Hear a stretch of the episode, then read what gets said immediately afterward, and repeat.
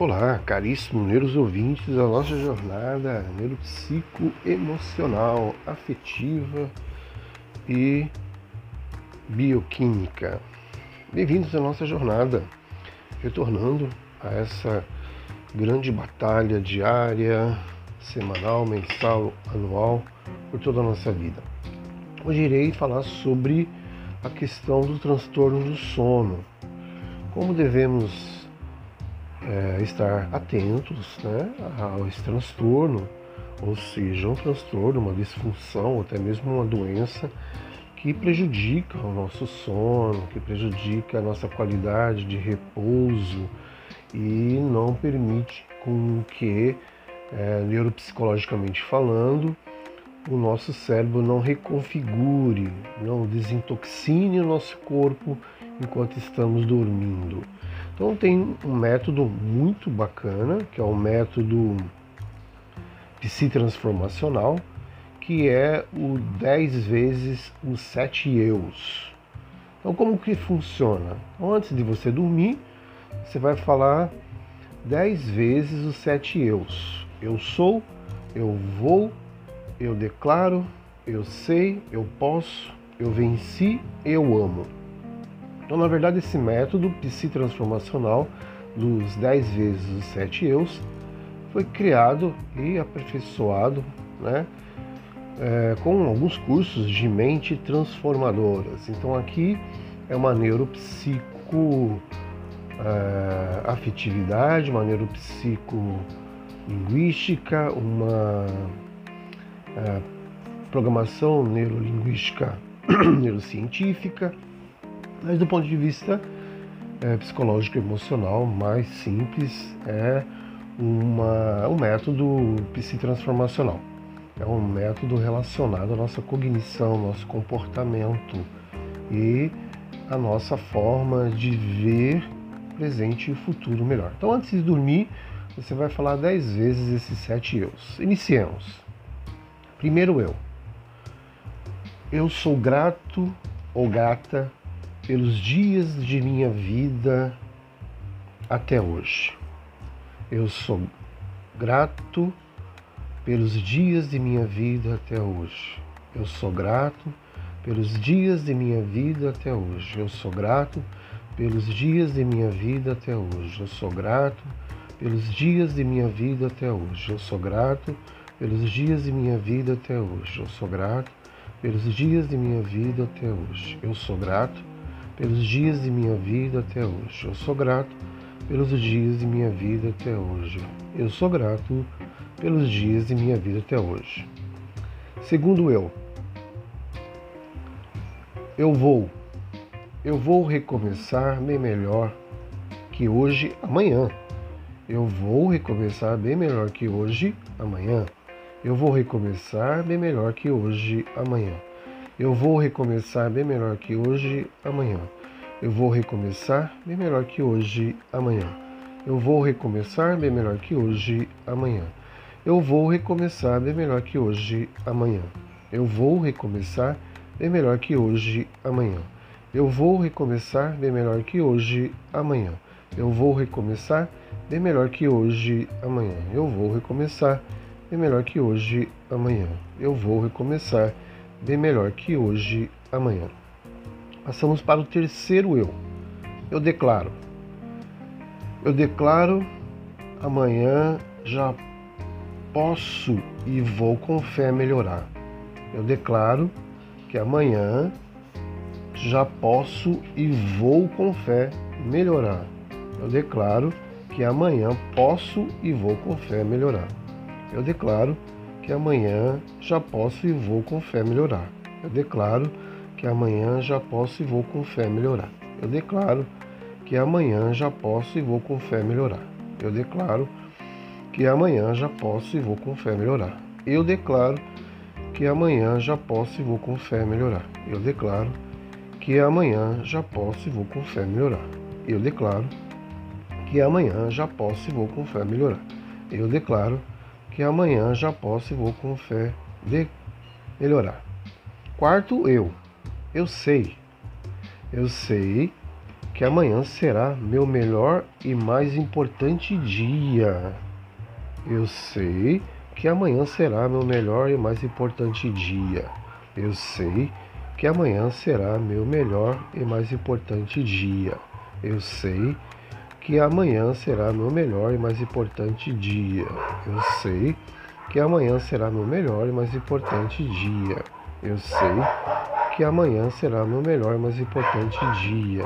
Eu sei que amanhã será meu melhor e mais importante dia. Eu sei que amanhã será meu melhor e mais importante dia. Eu sei que amanhã será meu melhor e mais importante dia. Eu sei que amanhã será meu melhor mais importante dia. Eu sei que amanhã será meu melhor mais importante dia. O quinto eu é o eu posso. Eu posso ser ainda mais feliz e amado. Eu posso ser ainda eu posso ser ainda hoje mais feliz e amado. É, eu tenho ainda hoje. Então eu posso, voltando, eu posso ser ainda hoje mais feliz e amado. Eu posso ser ainda hoje mais feliz e amado. Eu posso ser ainda hoje mais feliz e amado. Eu posso ser ainda hoje mais feliz e amado. Eu posso ser ainda hoje mais feliz e amado. Eu posso ser ainda hoje mais feliz e amado. Eu posso ser ainda hoje mais feliz e amado. Eu posso ser ainda hoje mais feliz e amado. Eu posso ser ainda hoje mais feliz e amado. Eu posso ser ainda hoje mais feliz e amado.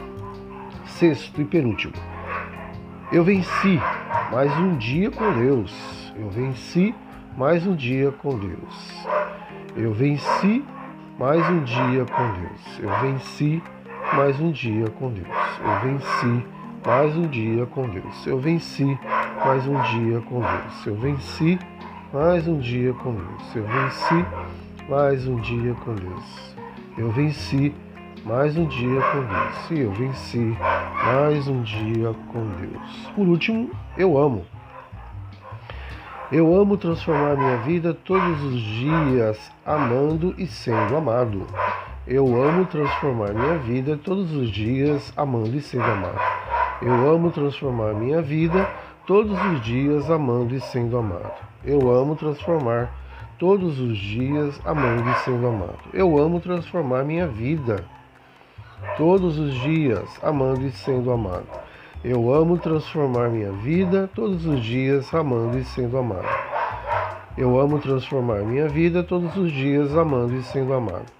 Eu amo transformar minha vida todos os dias amando e sendo amado. Eu amo transformar minha vida todos os dias amando e sendo amado. Eu amo transformar minha vida todos os dias amando e sendo amado. Eu amo transformar minha vida todos os dias amando e sendo amado. Eu amo transformar minha vida todos os dias amando e sendo amado. Eu amo transformar minha vida todos os dias amando e sendo amado. Eu amo transformar minha vida todos os dias amando e sendo amado. Caríssimos meus ouvintes, então essa é a técnica dos sete eus, né? As dez vezes os sete eus, que é um método neuropsi transformacional, é, antes de dormir. Caso você não consiga chegar a esse nível, né? Claro, você pode, mesmo assim, ainda se for possível, né?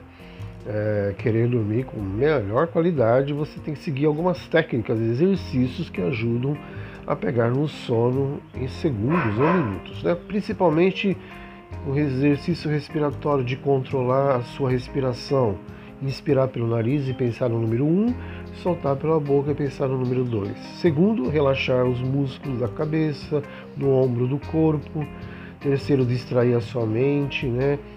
Imagine uma, um papel todo branco e que você vai escrever somente aquilo que você necessita. Eu quero dormir, eu quero relaxar, eu quero é, distrair a minha cabeça, eu quero pensar em absolutamente nada eu quero a minha cura interior, eu quero uma cura espiritual, eu quero uma libertação. Quarto, ouvir uma música relaxante, uma música que leve você a um estágio neuropsico-bioquímico, falando, do ponto de vista da acústica, que vai relaxar né, os seus neurotransmissores. Uma música mais calma, mais relaxante, né, principalmente as músicas mais que deixam você calmo, que deixam você bem. Né? Então a musicoterapia é muito importante nesse momento. Quinto, concentrar-se em alguma coisa concentrar em algo que não force sua visão, concentrar em algo que não force seu mecanismo de racionalização. Sexto, tentar manter os olhos abertos, mas ao mesmo tempo relaxados. Sétimo, adequar o ambiente, né? diminuir as luzes, né?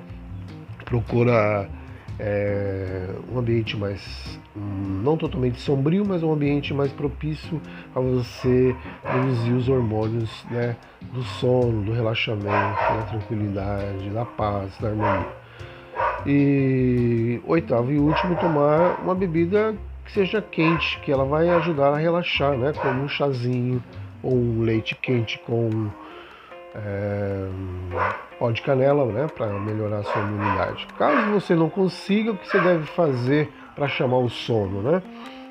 Você tem algumas dicas para uma boa noite de sono, ou seja, respeitar o horário de dormir. Segundo, desligar a TV e outros aparelhos. Terceiro, procurar ler um bom livro, né? É, para você, antes de dormir, se sentir melhor criar um ambiente mais escuro, com menos luzes, né?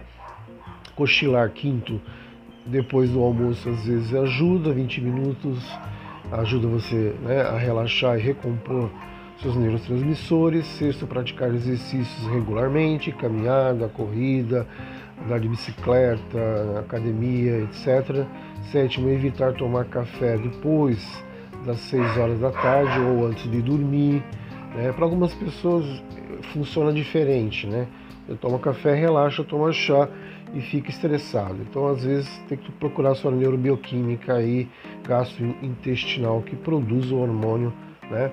Para você relaxar ou para você ficar é, mais é, apreensivo, mais atento, mais ansioso. Oitavo, tomar um chá antes de dormir faz muito bem, né? Para você relaxar. Um chá, claro, ansiolítico, né? Então essas são as dicas. Além disso, para você dormir logo, rápido, existe alguns truques baseados nos estudos para você dormir rápido. Então, diminui a temperatura do ambiente, usa o método respiratório 478, ou seja, inspira quatro vezes pelo nariz, conta mentalmente até 7 e solta pela boca contando 8. É um método americano muito legal. É... Terceiro, faça um cronograma para você ter uma vida mais equilibrada e próspera. Quarto, se exponha à luz durante o dia para você produzir né, vitamina D e evite é, ao entardecer escurecer a luz. Quinto, é, pratique exercícios né, de meditação, de religiosidade e espiritualidade, para que você fique com a atenção plena e mais confiante com espiritualidade, esperança, fé e harmonia e paz. Né? Sexto, não olhe para o relógio, procure antes de dormir não alimentar sua ansiosidade para que ela saia da mente e vá para o seu corpo e você precisa tomar remédio.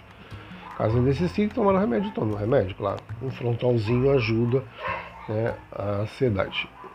E sétimo, evite cochilos durante o dia. Né? Você pode dormir 20 minutos, 30 minutos, mas evite durante o dia. Caso você não consiga ainda, temos mais um terceiro momento. Né? O que você deve fazer é, quando você não consegue dormir? Né? Por exemplo, eu não consigo dormir. Você tem mais algumas dicas aqui para você combater a insônia ou transtorno né, do sono. Procure relaxar, faça alguma coisa que te relaxe. Ouvir música, é, terapia do riso, coloca no YouTube ou em algum podcast ou alguma coisa para você rir. É, segundo, evite mexer no celular né, é, meia hora, uma hora antes de você dormir. Terceiro, não brigue com o seu sono, com o seu dia, aquilo que já se passou e você não pôde fazer. não fique brigando com a sua semana, o seu ano, com os seus problemas. É agora é hora de desligar e tirar da tomada tudo aquilo que te preocupa. Quarto, evite dormir fora do seu horário. Então crie uma disciplina de sono, de horário para você dormir. Quinto, tome sempre sol, né, no horário que você possa pegar sol e não fazer mal, né, para sua pele, epiderme, derme, etc e tal. Sexto, claro, para produzir vitamina D, naturalmente, e melhorar sua imunidade neurobioquímica. E sexto, faça exercícios físicos, exercícios respiratórios, exercícios vocais, exercícios né, de alongamento relaxamento. Sétimo, evite é, álcool e cafeína a partir de uma certa hora, 6 horas, 7 horas da noite. Oitavo, medite. Né? Leia um bom livro, leia os salmos, provérbios, leia livros de transformação mental, leia livro de cura interior. Isso vai fazer você dormir mais rápido e melhor. Seja bem-vindo à nossa jornada neuropsicoafetiva. Bom, quero então aqui, resumidamente, dizer né, o que você tem que fazer antes de dormir. Então você vai utilizar, ah, se você já aprendeu a técnica dos 10 vezes os 7 eus, agora você vai praticar, no caso, né, para reforçar a técnica é, dos sete eh, degraus de programação neuropsicoemocional. Então, antes, né, ele é, é um método de transformação neuropsicoemocional e linguística. Primeiro, você vai dizer: sou grato a Deus por mais um dia. Segundo, Descansarei e acreditarei que amanhã será um excelente dia. Terceiro, amanhã recomeçarei novamente e sim, desta vez conseguirei. Quarto, eu posso me sair bem. Quinto, eu vou ser mais feliz. Sexto, quero transformar minha vida e ser transformado por ela com Deus. Sétimo, amo-me para amar melhor. E é isso, né? As, o método neuropsicotransformacional dos 10 vezes os 7 eus e neuropsicotransformacional para antes de dormir. Seja bem-vindo à nossa jornada neuropsicoafetiva. E aí você vai ter, como todo ser humano que deseja uma noite mais feliz, um dia mais feliz. Contudo, você precisa saber que isso é necessário realizar corajosamente, né? E indo atravessando essa ponte do transtorno, da disfunção, a qual levará você a ultrapassar as dores emocionais, encarar e percorrer as límpidas águas do amadurecimento afetivo emocional é, do ponto de vista da neuropsico, é, neuropsicologia transformacional, com a PNL, com a neurociência e com os métodos, né, onde a felicidade só se alcançará conseguindo e estabelecendo uma morada no seu coração. Então você tem que é, se submeter buscando, a partir de um amor maior, a cura e o equilíbrio das suas emoções, principalmente os seus afetos e as suas neuropsico-emoções. Então, todos nós sabemos e temos uma história feita de perdas, perdas emocionais, perdas de relacionamento, perdas familiares e perdas é, financeiras, né? as tristezas, as feridas emocionais, elas precisam ser curadas e transformadas, neuropsicoefetivamente falando. Então, para conquistarmos essa verdadeira felicidade e a verdadeira cura né, desse transtorno do sono, dormir melhor, preciso que você dê passos realizando a cada dia essa belíssima travessia neuropsicoterapêutica da cura neuropsicoemocional, deixando para trás os afetos machucados de relacionamento, de convivências adquiridos ou até mesmo é, transgeracionais.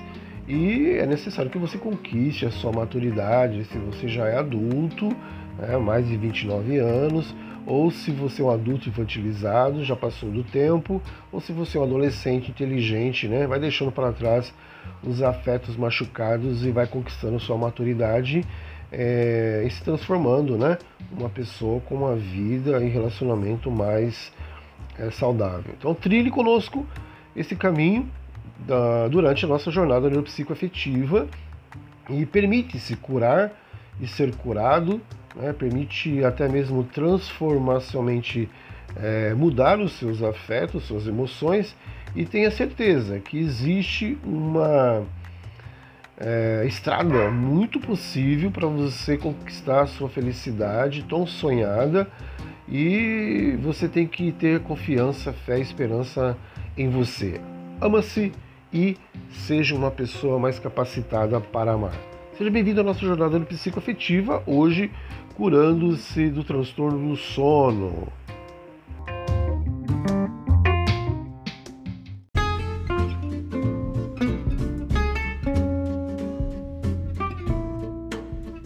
Olá, seja bem-vindo à nossa jornada neuropsicoemocional. Olá, caríssimo. Iremos falar e abordar agora nesta nova jornada sobre a teoria comportamental do HISEGME. Seja bem-vindo à nossa jornada neuropsicoemocional, nova temporada. Caríssimos,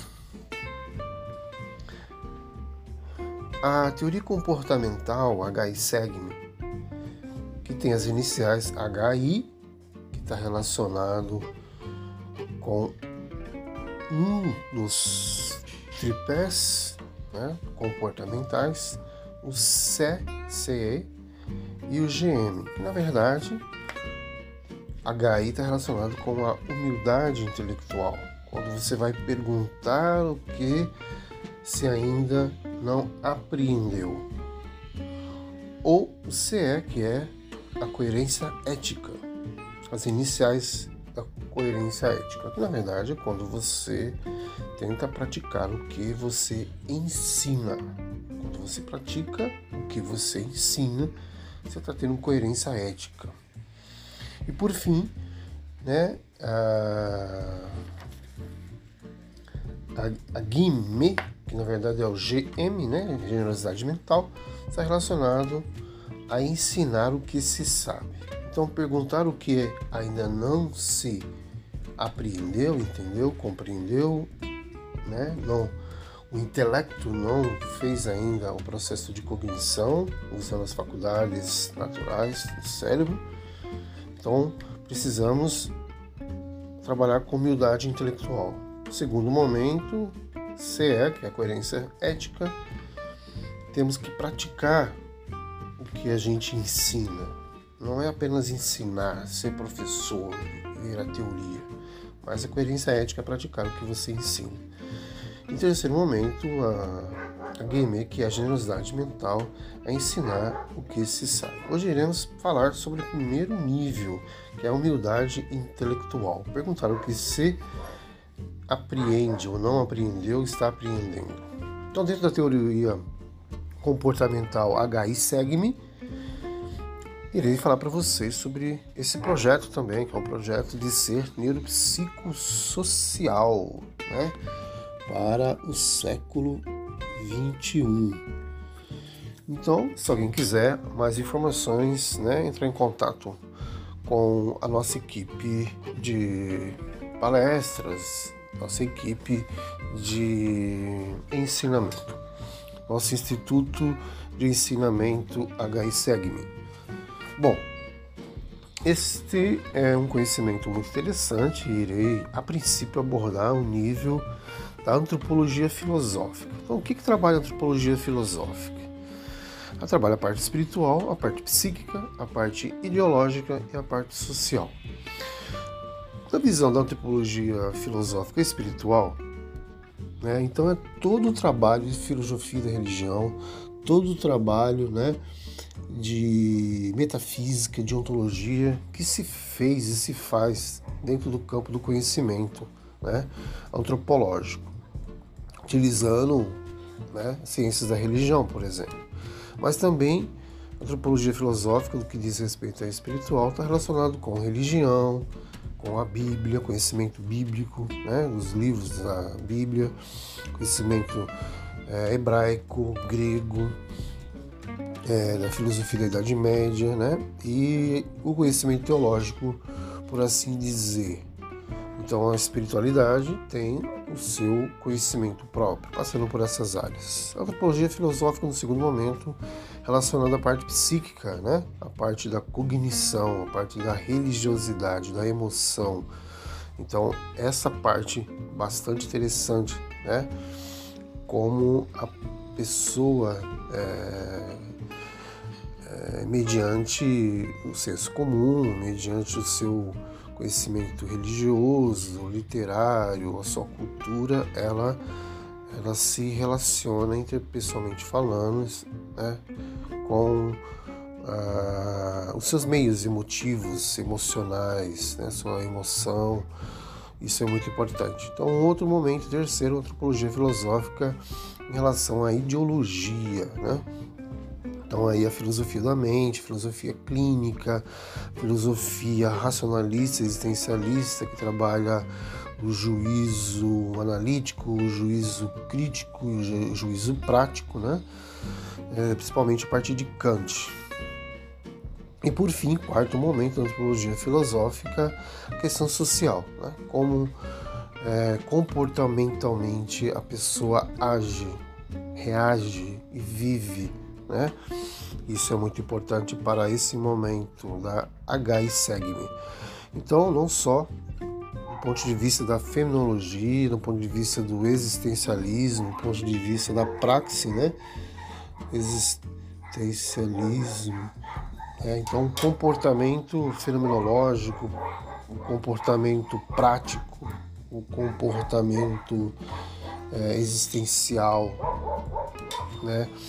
E o comportamento é, intersocial. Então, essa é a parte muito importante. Bom, então sabemos que a questão da humildade intelectual, que iremos falar hoje, né?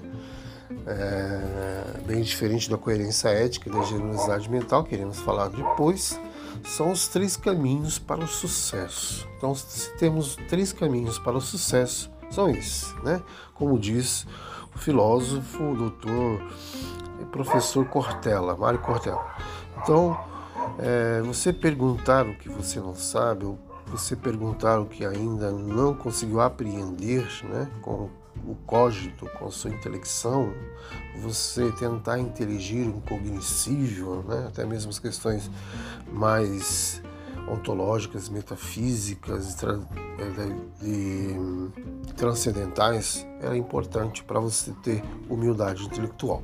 Por isso é importante você saber que a HI ela diz respeito à maneira como você se posiciona frente ao conhecimento que a vida te apresentou e apresenta. Então você pode se posicionar de maneira snob e pouco receptiva, ou você pode adotar aquilo que eu chamo de curiosidade inteligente. Então, é, conhecer outras perspectivas, se torna uma pessoa melhor, conhecer outros argumentos, se torna uma pessoa mais sábia, de conhecer, conhecer é, e abraçar mudanças, né? É, abraçar mudanças vitais são importantes para a nossa vida. Por isso que as ideias que ontem consideramos bem-sucedidas, hoje, né, no presente momento, né, podem estar erradas e no futuro ser ainda mais promissormente falando, bem mais elaboradas e ser suficientes, né, quem sabe. Então conhecer né, é, as suas próprias limitações, conhecer com virtude suas próprias fraquezas, né? conhecer com virtude e principalmente agir, né? É, trabalhar a sua consciência, não tentar se projetar sobre os outros e nem se mostrar superior a essas pessoas, né? Senão você vai entrar no universo da falta de humildade. Essas pessoas que só pensam em si mesmo, né? Essas pessoas que sentem-se é, superior aos outros, que se sente melhor que os outros, né? As pessoas invejosas, né?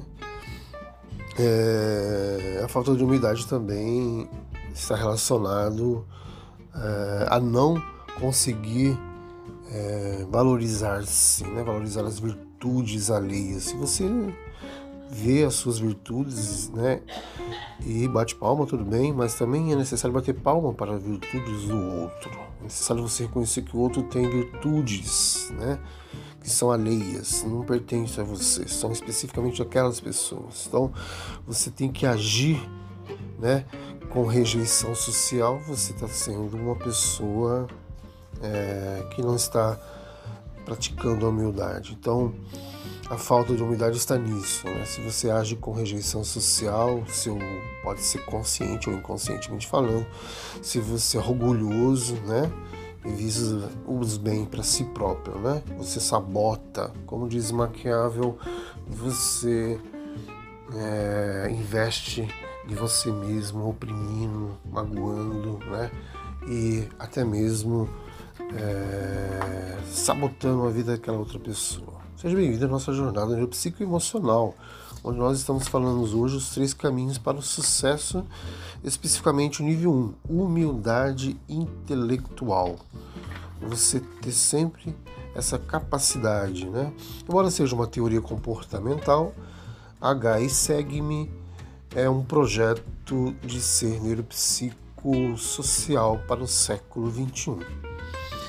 Mas vejamos, que nós hoje podemos ver como falta de humildade, como já foi dito, né, é necessário também você analisar né, os momentos que você é, praticamente é, violou conhecimento com virtude. Né? Conhecer com virtude é você saber das suas próprias limitações, das suas próprias fraquezas, mas também você é, adotar aquilo que nós chamamos de curiosidade inteligente, né, no nível mais de conhecer outras perspectivas, outros argumentos, abraçar mudanças vitais, como já foi dito. Então as ideias elas são transformadas, as ideias são transcendentalmente né, melhoradas, né? mas alguns conhecimentos perpassam a história, perpassam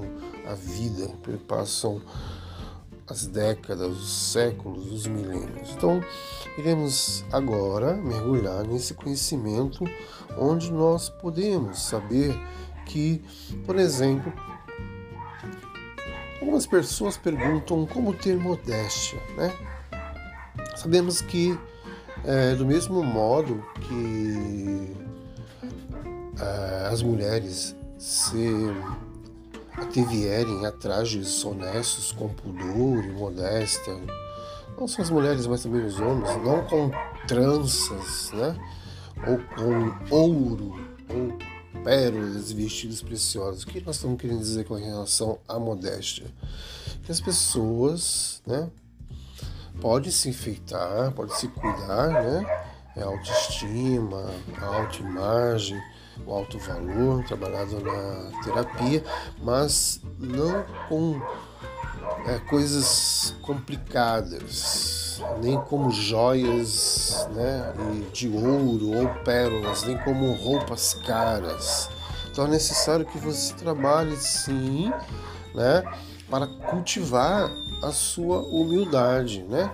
Então, para praticar a humildade, você tem que trabalhar e ir aceitando a vida que tem é, enquanto se esforça para progredir sem reclamar. Então, na verdade, se você adotar a atitude de se achar melhor que os outros, né, ah, as vão se tornar ah, alérgicas a você. Então, quando você é arrogante, prepotente, soberbo, sabotador, maquiavélico, né? em vez de, de se esforçar para ser uma pessoa mais grata pelo que tem e trabalhar para ganhar mais, né?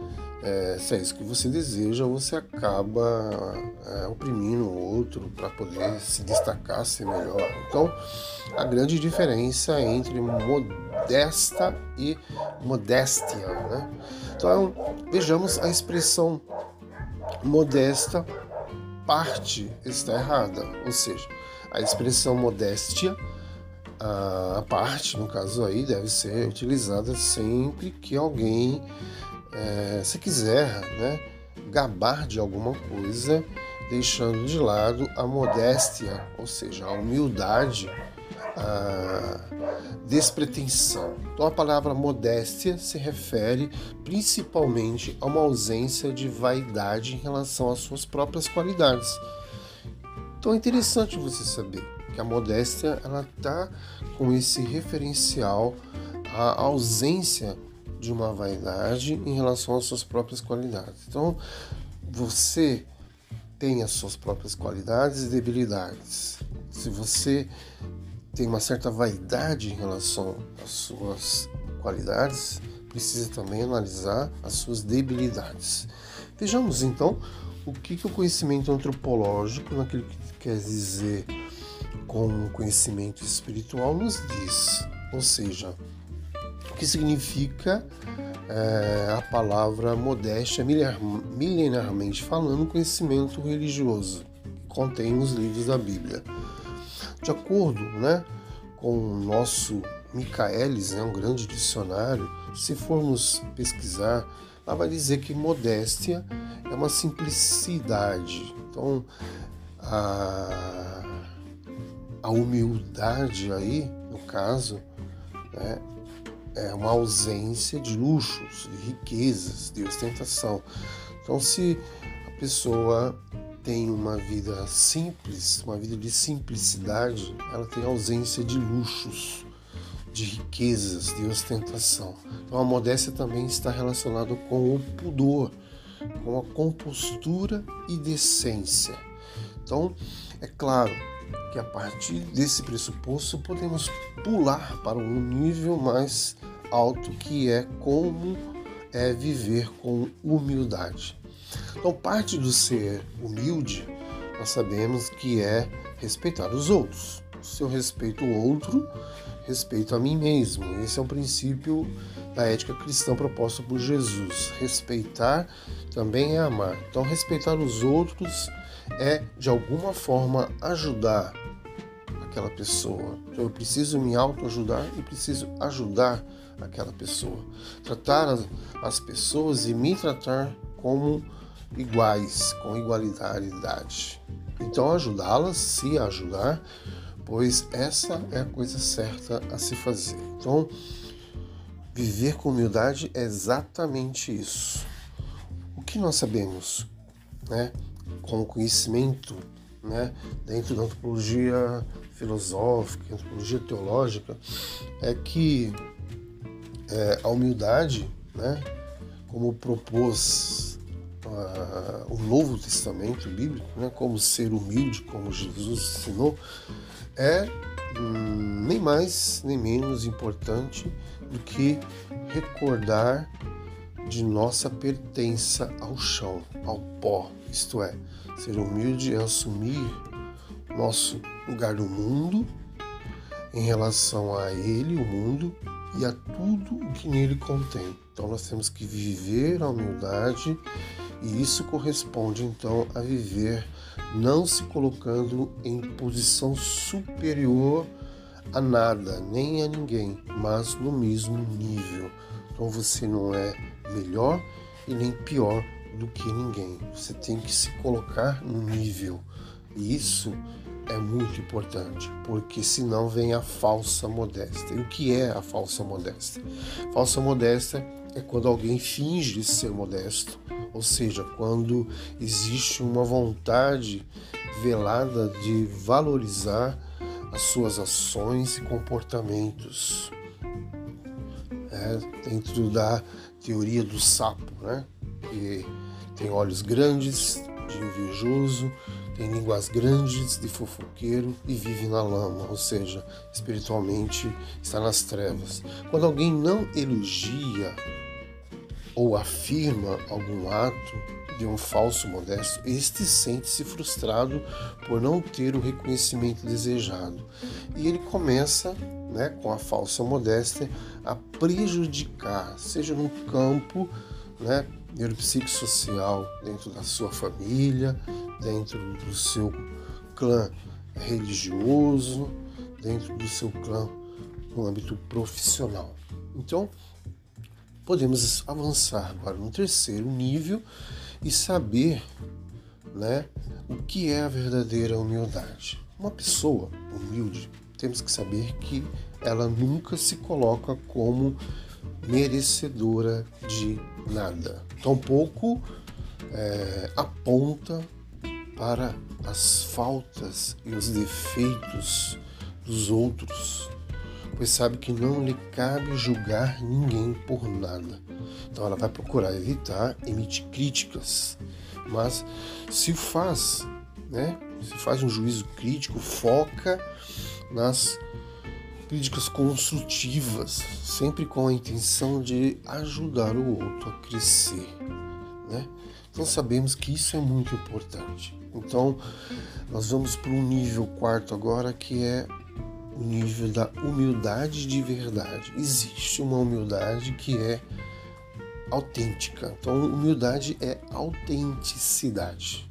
O que, que significa isso?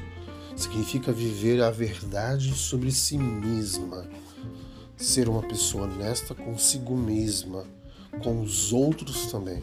Então a humildade está relacionado, né, com amar-se e amar o outro. Então se eu sou humilde em relação ao outro, também tem que ser em relação a mim mesmo. Então a humildade é um sinal de maturidade psicológica e também espiritual e de liberdade interior. Em vez de uma série de comportamentos que devemos adotar, a humildade é um modo de ser e de se relacionar com os outros. É preciso, então, ter humildade para crescer do ponto de vista neuropsicoafetivo, neuropsicoemocionalmente falando. Então, que é preciso para ter uma humildade e crescer como pessoa. Tem gente que esquece que você não precisa diminuir o outro para crescer. Tem pessoas, por sua questão social, financeira ou profissional, faz exatamente isso. Diminui o outro, oprime, magoa, despreza, né? Então, uma pessoa humilde é aquela que não diminui o outro para crescer. Não tem a necessidade de diminuir, de sabotar, de cortar. Há pessoas que são tão arrogantes que elas só conseguem se elevar se, é, no caso aí, só conseguem se elevar se ela mesma diminuir a outra pessoa. Há pessoas inteligentes que crescem junto com o outro. Então, a grande diferença aí da pessoa maquiavélica, como diz Maquiavel, né, em seu livro, em sua filosofia, é que eu não preciso né, ser esse tipo de pessoa com comportamento de opressão, ou seja, eu não preciso me auto-elevar-se ao diminuir ao oprimir de forma narcísica aquela pessoa, causando né, uma pressão alta, causando até um AVC, um infarto, até um sentimento de humilhação social. Eu tenho que me colocar numa posição de pessoa inteligente, quer crescer junto com o outro e precisa do outro. Então é preciso sim ter humildade para crescer. E sabemos, né, o grande sinônimo de humildade e o que significa essa palavra na cultura grega, que traz todo o conhecimento ocidental para a humanidade. Então, humilde, dentro da antropologia grega, obviamente tem a mesma origem em humus e vem do grego humilis, que significa literalmente aquele, aquilo que fica no chão.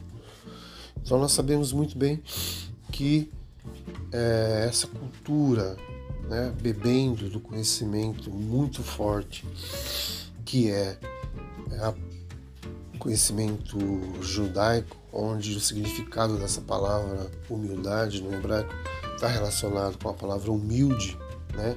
ou seja, é, anav, anav que se origina da raiz anr, cujo significado é curvar-se. Essa questão de vênia, né, dentro da cultura latina, de prostração, refere-se à capacidade de diminuir o seu ego. Não é para você prostrar-se fisicamente, mas prostrar o seu ego. Não é para você diminuir-se e fazer uma reverência de forma idolátrica a nada e ninguém, como fazia com os grandes imperadores e faraó, mas aceitar as dificuldades, conter a raiva e tomar decisões razoáveis em tempos de crise. Isso é dentro da humildade na cultura hebraica ser humilde. É aceitar as dificuldades, conter a raiva, né? pisar no freio da raiva e não acelerar a raiva e tomar decisões razoáveis em tempos de crise. E aí está muito é, relacionado dentro da neurociência como você reage em relação às suas crises. Mas a humildade é uma grande virtude, sim. A humildade dentro da cultura é, romana, né, dentro do conhecimento latino, tem essa questão de significado é, ao recorrer às próprias limitações, sim. Então, é, da terminologia latina, a palavra humildade está relacionado com reconhecer as próprias limitações, ou seja, reconhecer os erros e fraquezas. Então, quando você reconhece os seus erros e suas fraquezas, por exemplo, quem é humilde sente respeito pelos outros, treina o respeito para com os outros, exercita o respeito para com os outros, o respeito de ver, de ouvir, o respeito de se auto-silenciar, o respeito de analisar e não dizer, o respeito de ouvir mais e falar menos, não é, é se autodesvalorizar. Não se desvaloriza ninguém e nem a si mesmo. E também nem se considerar superior, arrogante, prepotente, soberbo aí, né? Até virar um tirano. Então, acima de tudo, tem que ter uma atitude de aprendizado constante, como diz a filosofia socrática, que na verdade o que eu sei é que nada sei. Então, como você deve proceder e saber se você é uma pessoa humilde, 100% humildade, digamos assim. Não se pode estampar isso, né? Porque é uma conquista. Então você percebe que é uma pessoa extremamente sincera, você é humilde, que sabe admitir seus erros sem medo, você é uma pessoa humilde, que gosta de se sentir útil, você é uma pessoa humilde. É alguém de coração bondoso que sempre ajuda todos à sua volta sem esperar nada em troca. Então, exatamente isso. Exatamente isso que é ser uma pessoa humilde. Então, a grande importância de ser uma pessoa humilde, né? Sabe que quem é humilde costuma reunir outras virtudes. A pessoa humilde, ela é virtuosisticamente falando sábia, nobre, tolerante, gentil e grata. Né? Então não se acha nem melhor nem pior do que ninguém. Simplesmente age de forma cordial e respeitosa com todos do mais simples operário, do mais simples ser, as mais altas autoridades dos poderes de um país ou de uma instituição.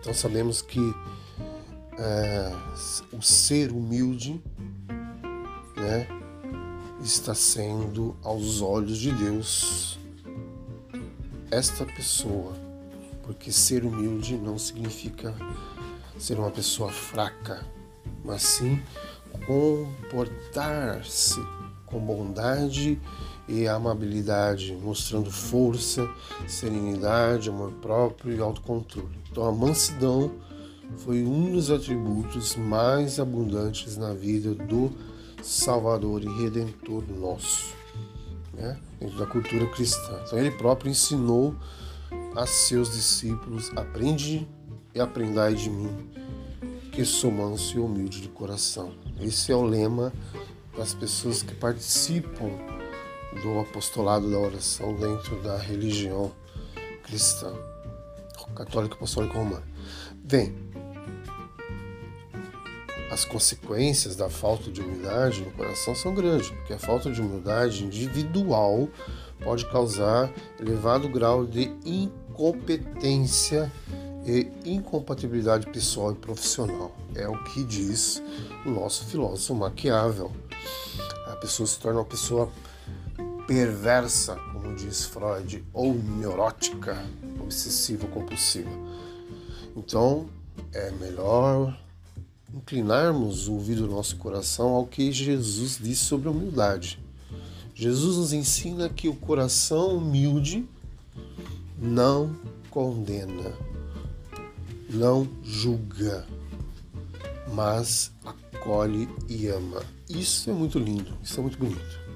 Então, esse conhecimento da ética cristã, através de Jesus, escrita pelos seus apóstolos, discípulos, e há mais de dois mil anos, estando em tradição oral, tradição literária e até mesmo teológica.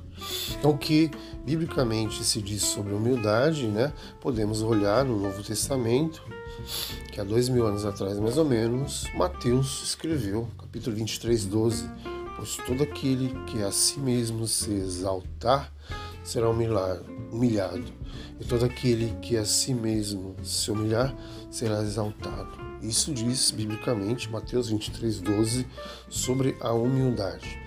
Então é interessante você saber o que é os seus degraus que vem antes da humildade e a falta de humildade. Quais as consequências para uma pessoa que não é humilde? Então, a falta de humildade é uma característica das pessoas que pensam apenas em si mesmas, egocêntricas, e se sentem superiores ou melhores do que os outros. São invejosas por natureza interna, narcisicamente falando, do ponto de vista da teoria psicanalítica, e não conseguem valorizar as virtudes alheias porque não têm um olhar cristocêntrico da ética cristã.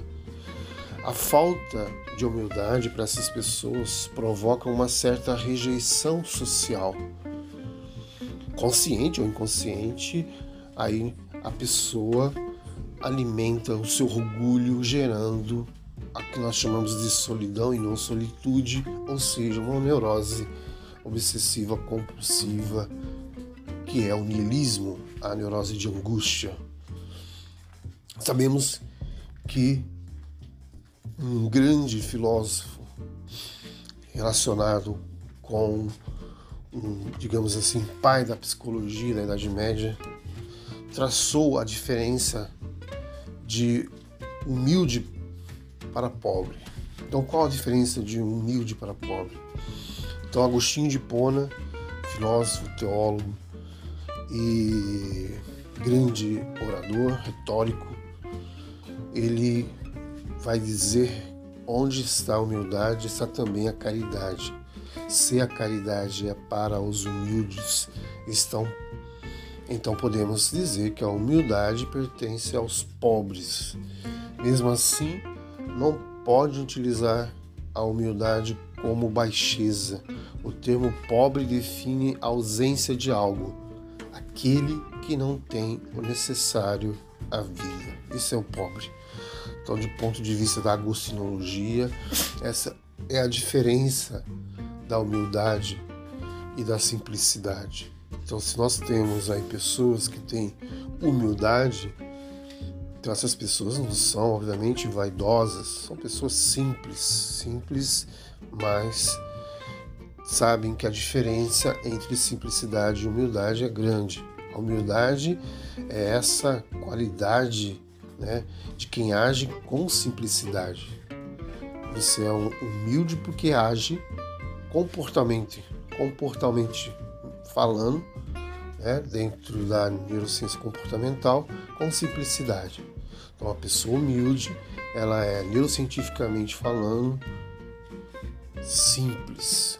Uma característica das pessoas que sabem assumir as suas responsabilidades sem arrogância, sem prepotência e sem soberba.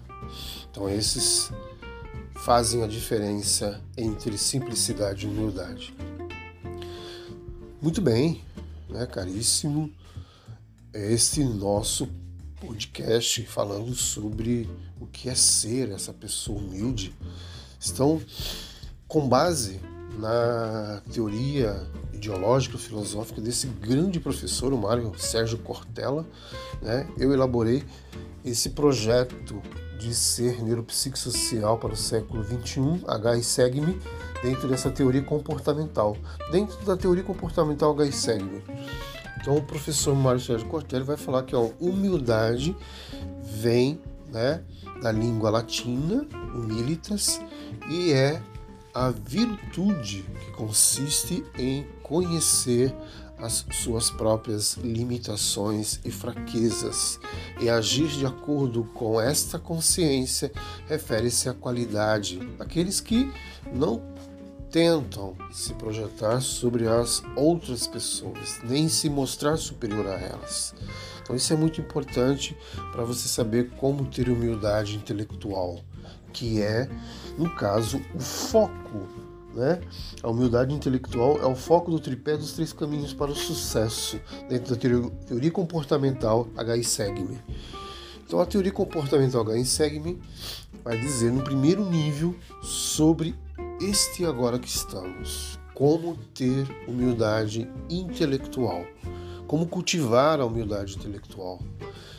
Um dia, numa aula de filosofia, o René Descartes, uma professora doutoranda na PUC São Paulo, disse que os meus escritos, as minhas provas, os meus trabalhos, eu pecava em ética intelectual. Aí, são anos e mais anos agora estudando sobre humildade intelectual para entender isso. Naquela época eu não entendi muito bem, mas é, sabendo né, da humildade, segundo o professor Mário Sérgio Cortella, que não foi meu professor diretamente, né, pessoalmente falando, né, em 1997, 1998, 1999 e 2000, mas é, eu aprendi a ter humildade intelectual com esse professor, Mário Sérgio Cortella. Sabemos que cultivar humildade intelectual é muito importante. Claro que um estudante, jovem estudante, adolescente, estudando é, o racionalismo né, cartesiano, jamais saberia entender o que era cultivar humildade intelectual. Hoje eu sei que devemos estar dispostos a conhecer outras perspectivas, outros argumentos e, é claro, abraçar as mudanças, né? Porque as ideias que ontem consideramos bem-sucedidas, hoje podem estar erradas ou ser insuficientes. Então, essa é a questão da humildade intelectual. Então, eu gostaria de falar para vocês, resumindo, que humildade intelectual diz respeito à maneira como você se posiciona frente ao conhecimento que a vida te apresenta, te apresentou e te apresentará. Você pode se posicionar de maneira snob e pouco receptiva, né? que não é próprio do humilde, e você pode adotar aquilo que eu chamo, dentro da antropologia filosófica, de curiosidade inteligente. Usando o senso comum, a humildade intelectual é uma postura para o sucesso. Bem-vindo à nossa jornada neuropsicoafetiva. Hoje falamos da teoria comportamental. Aí segue-me o primeiro dos três níveis, que são três caminhos para o sucesso, que é, é perguntar o que se ignora. Então, se eu ignoro algo, devo perguntar para apreender. Apreender com dois es, como diz a cultura grega, né? Ou seja, o nível da humildade intelectual. Depois, em outro momento, iremos falar sobre coerência ética, que é a prática, que é praticar o que se ensina, e o terceiro tripé, né, dessa teoria comportamental, que é ensinar o que se sabe. Bem-vindo à nossa jornada neuropsicoafetiva, onde você é o nosso convidado para essa jornada de conhecimento, aprofundamento, autoconhecimento, autoanálise e autoconhecimento interpessoal para ser melhor para si e para o outro. Bem-vindo à nossa jornada no psicoafetiva. Grande abraço.